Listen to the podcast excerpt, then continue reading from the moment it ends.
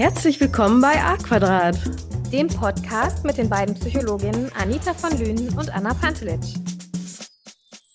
Einzelkinder, verwöhnte Egoisten, die nicht teilen können, die sich nicht gut in Gruppen integrieren können.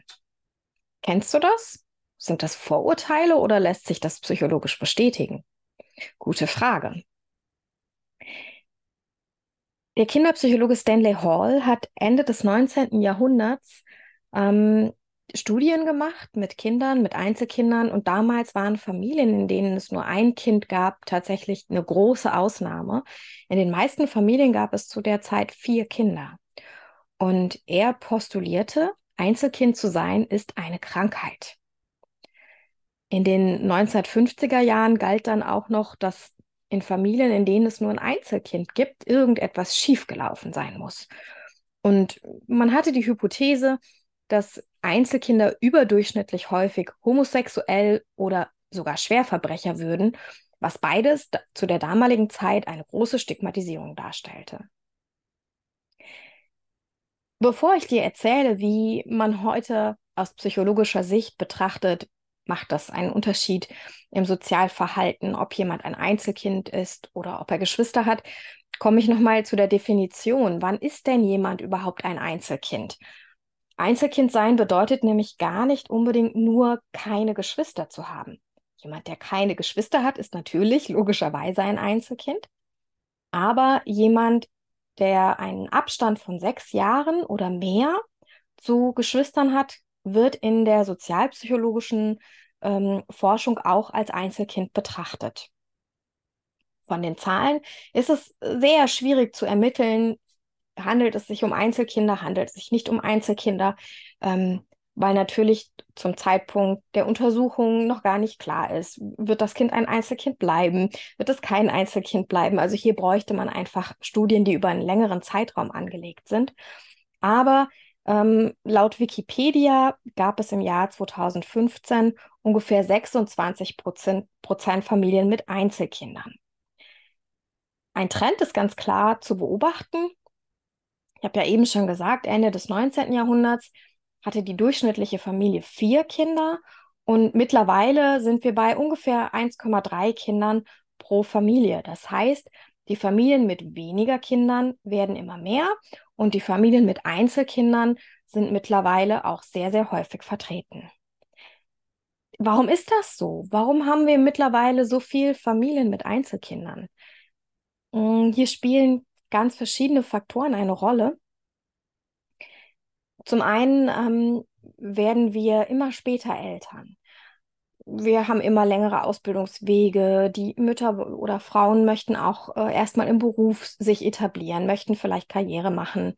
Und dadurch hat sich das ähm, Alter der ersten Geburt immer weiter nach hinten verschoben. Und jetzt ist es so, biologisch äh, sind wir Frauen mit 30, Mitte 30, Anfang 40 schon gar nicht mehr so wahnsinnig gebärfähig. Und die meisten Frauen sind mittlerweile aber eben über 30 Jahre, wenn sie das erste Mal Mutter werden. Das galt früher, das galt zu, zur Zeit, als ich auf die Welt kam, galt man mit 30 schon als ziemlich späte Erstgebärende. Das Problem ist eben, das kann zu Fruchtbarkeitsproblemen führen. Das heißt, das wird für Frauen äh, oder für Familien immer schwieriger, überhaupt ähm, ein Kind zu bekommen oder geschweige denn mehrere Kinder zu bekommen. Aber auch andere Aspekte spielen eine Rolle. Zum Beispiel finanzielle Aspekte. Der Lebensstandard ist mittlerweile sehr hoch. Dafür müssen aber tatsächlich in der Regel beide Elternteile arbeiten gehen, um die Familie gut finanziell versorgen zu können. Und ähm, wenn jetzt die Mutter regelmäßig Mutter wird und dadurch ja eine Zeit lang zumindest ausfällt, mindert das natürlich den Verdienst und außerdem kosten Kinder ganz schön viel Geld. Auch äh, das soziale Netz, was wir noch vor 50 Jahren, insbesondere vor 100 Jahren oder noch mehr, viel stärker hatten durch ein starkes Eingebundensein in, in die Großfamilie, im Mehrgenerationenhaushalt lebend. Ähm, das hat sich, die Situation hat sich auch verändert. Mittlerweile leben wir nicht mehr in Mehrgenerationen ähm, zusammen. Wir leben viel mehr in Großstädten, weniger in ländlichen Gebieten, wo vielleicht auch die gegenseitige Unterstützung nochmal eine andere war. Und dementsprechend ist es immer schwieriger, äh, die Kinder tatsächlich zu versorgen.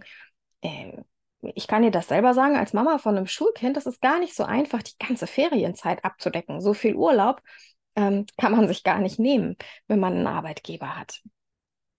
Und wenn man jetzt mehrere Kinder hat und vielleicht die Kinder in äh, Kindergarten und ein Teil schon in die Schule geht und dann vielleicht verschobene Zeiten sind, wann Schließungstage sind, wird es immer schwieriger, da auch die Kinder zu betreuen.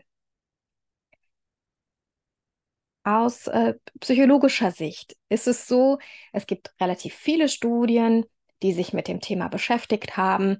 Macht es einen Unterschied vom Verhalten, ob jemand ein Einzelkind ist oder ob er Geschwister hat? Und ja, es ist tatsächlich so, es gibt nicht wirklich statistisch signifikante Unterschiede. Das heißt, die Hypothese, dass Einzelkinder egoistischer sind, sich schlechter in Gruppen integrieren, schlechter teilen können, sich schlechter einfügen können, dass sie verwöhnt sind, die stimmt einfach nicht. Was man gefunden hat, ein Faktor, den ich ganz interessant fand, ist, dass Einzelkinder eher zu Übergewicht neigen. Könnte man sich fragen, warum ist das so? Es ist wohl so, dass in Familien, in denen es nur ein Kind gibt, sowas wie Essen eher mal zur Belohnung oder zur Bestrafung eingesetzt wird als in mehr äh, Kinderfamilien. Und für mich ist das insofern plausibel, weil wenn ich mehrere Kinder habe und ein Kind ähm, belohnen will mit Essen, muss ich automatisch die anderen Kinder auch mit belohnen. Und deswegen ist die Wahrscheinlichkeit ein bisschen geringer, dass hier Essen als reglementierender Faktor in einer Familie eingesetzt wird, in der es eben mehrere Kinder gibt. Man hat festgestellt, dass ähm, für das Verhalten von jemandem viel entscheidender andere Faktoren sind, als ob derjenige ein Einzelkind ist oder ob er Geschwister hat. Und die Faktoren liegen tatsächlich darin, was die Eltern für einen Bindungsstil und auch für einen Erziehungsstil haben. Also das heißt, gibt es eine, ein ausgewogenes Verhältnis zwischen Grenzen setzen und Aufmerksamkeit schenken? Ähm, gibt es ein ausgewogenes Verhältnis zwischen Beschränkung und Freiheit? Dürfen Kinder sich auch mal unbeobachtet ähm, äh, einfach nebenher laufen und werden nicht die ganze Zeit betüdelt und bekommen rund um die Uhr Aufmerksamkeit von den Eltern? Sind die Eltern orientiert an den Bedürfnissen des Kindes oder der Kinder oder gelingt es ihnen nicht, das gut wahrzunehmen und Bedürfnisse zu stillen? Das sind Faktoren, die viel entscheidender dafür sind, wie sich ein Mensch entwickelt, wie er im Sozialverhalten sich entwickelt und welche Eigenschaften er ausprägt. Jetzt ist es aber natürlich trotzdem so, dass es Vor- und Nachteile hat, ein Einzelkind zu sein. Ich selbst bin kein Einzelkind und ich bin auch froh, dass ich eine Schwester habe, mit der ich vieles teilen kann. Und ähm, als ich dann Mama geworden bin und aus verschiedenen Faktoren es sich ergeben hat, dass mein Kind ein Einzelkind ist und bleibt, habe ich mir schon viele Gedanken gemacht über dieses Thema. Und was ich sehr schön fand, ist, in meiner systemischen Weiterbildung haben wir uns mit diesem Thema auch mal beschäftigt, mit dem Thema Einzelkinder, Geschwisterkinder und auch da mal geschaut, was sind so vielleicht ähm, Vorzüge oder wovon profitieren Einzelkinder im Vergleich zu Kindern, die Geschwister haben.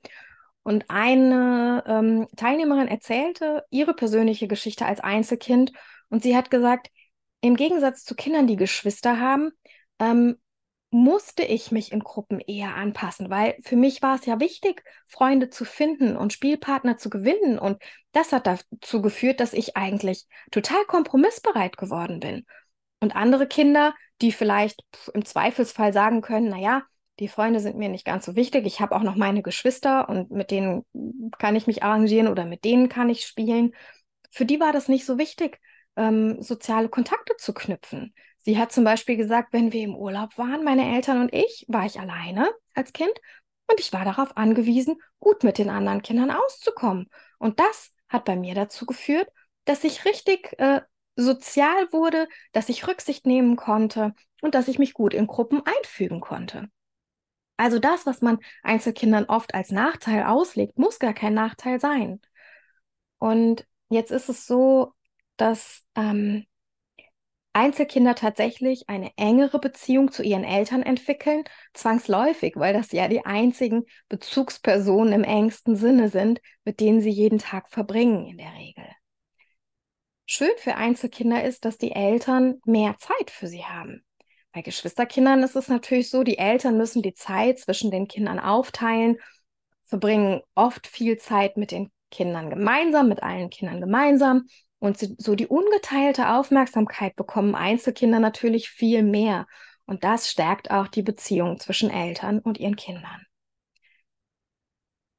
Da die Beziehung sehr eng ist und die Eltern sehr nah dran sind oft bei Einzelkindern, ist es so, dass bei ihnen häufig ähm, Schwierigkeiten schneller festgestellt werden. Also zum Beispiel von der Entwicklung, wenn da irgendwas nicht ganz gut läuft, kriegt man das bei einem Einzelkind oft schneller mit als bei Kindern, die schon Geschwister haben, wo die Ressourcen der Eltern einfach ganz klar verteilt werden müssen. Und dann kann man eben auch gezielt, zum Beispiel, wenn die Sprachentwicklung, wenn das Kind da Schwierigkeiten hat oder wenn motorisch was nicht ganz so gut läuft, ähm, sind die Eltern da oft ein Stück weit aufmerksamer, wenn das ein Einzelkind ist, als wenn sie ihre Ressourcen auf mehrere Kinder verteilen müssen. Und dann kann auch da früher schon, oder wenn in der Schule was nicht gut funktioniert, ne, dann kann auch da einfach früher schon gezielter gefördert werden oder geguckt werden, was braucht das Kind denn für Unterstützung? Und die Eltern haben eben auch mehr Zeit, um diese Unterstützung zu gewährleisten. Damit meine ich jetzt nicht, dass Einzelkinder dann äh, übertherapiert sind, ich rede nicht von Therapie, sondern ich rede hier tatsächlich von elterlicher Unterstützung. Einzelkind zu sein hat aber natürlich auch Nachteile. Als, einzeln, als einziges Kind hat man auch als einziger die Verantwortung für die Eltern, wenn man selbst erwachsen ist und die Eltern irgendwann in ein Alter kommen, wo sie anfangen abzubauen, wo sie Unterstützung brauchen, sei es finanzieller Art, äh, sei es auch äh, bei pflegerischen Tätigkeiten, sei es, wenn es irgendwelche technischen Schwierigkeiten gibt, wenn irgendwas in der Wohnung kaputt gegangen ist, wenn eingekauft werden muss und, und, und, und, und. Und hier sind natürlich Einzelkinder viel stärker in der Verantwortung und können sich zum einen die tatsächliche faktische ähm, ja, Zeitlast, die das kostet, nicht teilen, aber auch die Verantwortung und vielleicht auch die Verantwortung für Entscheidungen, die getroffen werden müssen, wenn es um sowas geht wie äh, vielleicht Unterbringung in der Pflegeeinrichtung oder Unterstützung durch einen Pflegedienst oder, oder, oder, können sich das nicht teilen. Das ist natürlich durchaus für Einzelkinder eine höhere Belastung im Alter. Bei Kindern ist es so, dass so die, ähm, die Erwartungen, die Eltern haben, wenn sie nur ein Kind haben, auf dieses eine Kind konzentriert sind. Das heißt, die Erwartung, das Kind äh, soll irgendwie super sportlich sein, soll gut in der Schule sein, soll freundlich sein, soll weiß ich nicht was alles sein, ist auf dieses eine Kind konzentriert. Und wenn es mehrere Kinder gibt, dann werden die Rollen manchmal einfach so ein bisschen aufgeteilt und jeder hat so die Möglichkeit, seine Nische zu besetzen. Und bei Einzelkindern kann es durchaus sein, dass der Erwartungsdruck durch die Eltern schon relativ hoch wird. Einzelkinder haben auch keine ähm, gleichaltrigen, engen Vertrauten, mit denen sie eben auf Augenhöhe agieren können. Also das heißt, gibt es mal Streit mit den Eltern, können sie nicht zu den Geschwistern gehen und sich mit denen verbünden oder sie können nicht mit den Geschwistern irgendwas aushecken, irgendwelche Pläne schmieden. Ähm, sind schon immer ja, alleine und manchmal vielleicht auch ein Stückchen einsam, weil ähm, Kinder können stundenlang spielen und ich als Mama weiß, dass das manchmal ganz schön anstrengend ist. Mein Sohn möchte auch natürlich verständlicherweise nicht die ganze Zeit alleine spielen und hat dann auch den Anspruch, dass ähm, sein Vater oder ich mal mit ihm spielen.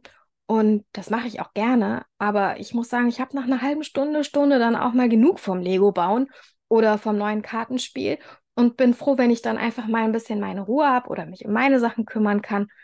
Und ähm, da haben Geschwisterkinder natürlich durchaus einen Vorteil. Jetzt ist es aber so, dass die Beziehung zwischen Geschwistern ja nicht immer unbedingt gut sein muss. Also, das heißt, wenn ich eine Geschwisterbeziehung habe, die nicht rund läuft, in der es Konflikte gibt, in der es viel Streit gibt, dann ist das auch kein Spielpartner für mich, dann ist das auch kein Vertrauter für mich und dann ist das auch nicht so, dass, was Eltern ganz gerne als, als Argument nutzen, dass da jemand da ist, ähm, der einem das abnimmt, äh, stundenlang mit dem Kind zu spielen, weil die ja untereinander sich beschäftigen können oder miteinander sich beschäftigen können. Und hier ähm, spielt dann auch nochmal eine Rolle, wie der Altersabstand ist und wie die Geschlechter sind. Aber das ist was, da gehen wir in einer anderen Folge, gehen Anita und ich nochmal auf Geschwisterbeziehungen ein. Was ganz wichtig ist für Einzelkinder, ist, dass so früh wie möglich schon Sozialkontakte ähm, ja ermöglicht werden für das Kind. Weil es ist tatsächlich so, der Kontakt mit Erwachsenen kann den Kontakt zu Gleichaltrigen niemals ersetzen. Wir können als Eltern oder Großeltern oder Tanten, Onkel, was auch immer, als erwachsene Personen zwar verlässliche Bindungspartner sein, wir können auch vieles abdecken, aber wir können den Kontakt zu Gleichaltrigen nicht ersetzen. Kinder lernen von Kindern nochmal ganz anders, als sie von Erwachsenen lernen.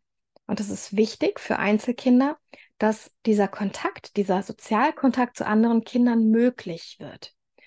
Und ähm, ich bin mit meinem Sohn zum Beispiel viel auf Spielplätzen gewesen, viel in Parks gewesen, wo er eben sich auch mit anderen Kindern auseinandersetzen musste, mal im Sandkasten irgendwie, wenn es Streitigkeiten gab um den Platz oder um die Schaufel oder den Eimer, die da waren. Wir waren ähm, sehr früh auch schon im Eltern-Kind-Turnen. Wir waren auch früh schon in einer Krabbelgruppe, bevor er eben mit zwei Jahren in den Kindergarten gegangen ist. Und ich habe gemerkt, dass meinem Sohn das sehr gut getan hat. Er hat tatsächlich so richtig angefangen, sich für andere Kinder zu interessieren, als er eineinhalb war. Aber er musste auch vorher schon sich mit anderen Kindern auseinandersetzen und auch lernen, ähm, ja, dass es auch noch andere gibt, die zum einen Aufmerksamkeit bekommen und die aber zum anderen auch Anspruch auf bestimmte Ressourcen erheben, die er vielleicht auch ganz gerne nutzen möchte, wie zum Beispiel im Sandkasten eben äh, den Bagger oder Schaufel und Eimer. Das heißt also, wenn äh, du ein Einzelkind hast, dann sorg dafür, dass es diese Sozialkontakte pflegen kann, dass es sich viel mit anderen Kindern auseinandersetzen darf, egal ob das jetzt im Kindergarten ist oder eben auch außerhalb davon. Am besten ist das wirklich was, womit man früh anfängt. Und das kann beim Babyschwimmen sein. Das kann, wie gesagt, bei der Krabbelgruppe sein, beim Eltern-Kind-Touren, bei irgendwelchen Ausflügen, ähm, bei irgendwelchen anderen. Es gibt Musikgarten auch schon für die ganz Kleinen. Also das heißt, ein Gruppengeschehen, wo eben auch andere Kinder sind, an denen dein Kind sich orientieren kann. Und gut ist immer, wenn eine Gruppe so ein bisschen altersdurchmischt ist. Das heißt, wenn ein paar Kinder in einem ähnlichen Alter dabei sind, aber auch so ein bisschen Kinder, die älter sind, an denen sich dein Kind orientieren kann und vielleicht auch Kinder, die ein Stück jünger sind, damit dein Kind auch lernt, da ähm, Rücksicht zu nehmen auf jemanden, der von der Entwicklung eben noch nicht ganz so weit ist wie das Kind selbst. Das heißt also, ob du ein Einzelkind hast oder vielleicht ein Einzelkind bist oder ob es in deiner Familie mehr Kinder gibt, das ist nicht das, was entscheidend ist. Entscheidend ist tatsächlich der Umgang zwischen Eltern und Kindern und die Möglichkeiten, die Kinder bekommen. Das heißt, wenn du ein Einzelkind hast, wenn du dich aus welchen Gründen auch immer aus freien Stücken oder vielleicht, weil die Umstände was anderes gar nicht möglich machen, für ein Einzelkind entscheidest, brauchst du kein schlechtes Gewissen zu haben, dass du deinem Kind hier etwas vorenthältst. Wichtig ist, dass die Bindung zwischen dir und deinem Kind gestärkt ist, dass du deinem Kind als Einzelkind Aufmerksamkeit, aber auch Freiheiten lässt. Und auch dein Einzelkind darf sich mal langweilen und darf mal äh, sauer sein, dass die Eltern keine Zeit haben. Auch das ist wichtig und kann dazu führen, dass ähm, ja, sich Kreativität entwickeln kann, weil Kreativität entsteht ganz oft durch die Fähigkeit, sich zu langweilen. Ich hoffe, dass ich dich mit dieser Folge zum Thema Einzelkind verwöhnt oder nicht, nicht gelangweilt habe, sondern dass du für dich was mitnehmen konntest und wünsche dir eine gute Zeit. Ciao!